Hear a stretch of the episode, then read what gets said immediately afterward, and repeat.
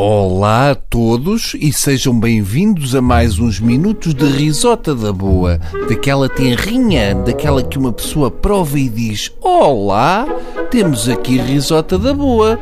Daqui já ninguém me tira porque o riso dá muita alegria à vida e à pilinha, que quando uma pessoa se ri, ela contrai, estica e sempre se assemelha a uma relação sexual com a nossa roupa interior. Enfim, pelo menos eu vejo a coisa assim, mas pelo vosso silêncio já percebi que vocês não. Sabem o que é que é pior do que descobrir o nosso pai na cama com o nosso avô? É descobrir que há pessoas que ainda usam supositórios. Eu sei que ainda é cedo para falarmos disso, mas é que é, a verdade é que, como eu não enfio um valente supositório há décadas, achei que era um assunto que andava por aí ao abandono e que ninguém pegava nele. Pois eu enchi-me de coragem e aqui estou eu para dar o corpo à bala. Enfiar coisas no rabiosque para ficar bom da tosse não é solução, senhores. Até pode ser, mas não pode ser.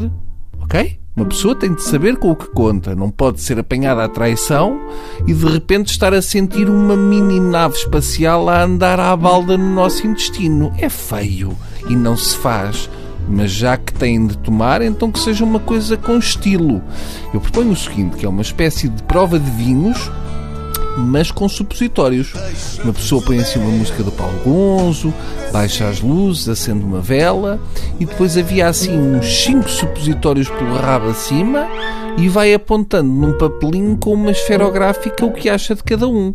É a chamada prova cega, mas aqui a coisa ganha uma dimensão maior do que o normal.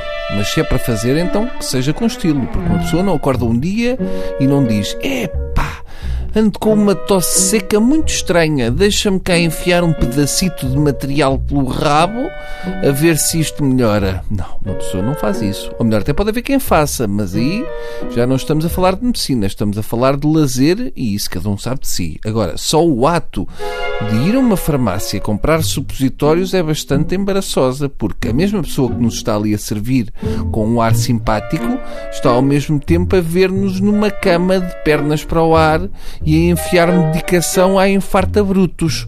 Só a imagem triste que é uma pessoa a automedicar-se com supositórios é meio caminho andado para fazer tremer uma relação. Eu gostava que agora tirassem 5 segundos do vosso tempo para imaginarem que voltam a casa de repente porque se esqueceram do telemóvel, entram no quarto e está o vosso cônjuge numa posição de yoga estranhíssima, mas com as cuecas pelos joelhos, encarnado de ter o sangue todo na cabeça e a aviar um supositório. Já imaginaram? É triste, não é? E depois o limite entre administrar um supositório e enfiar um dedito sem querer é muito ténue. É uma coisa de milímetros que pode mudar tudo. O ideal é ir até meio normalmente e depois fazer o resto com pauzinhos do chinês. Tem é tirar as farpas primeiro. Não vai acontecer que se entusiasmam e depois ficam cheios de farripas. Pronto.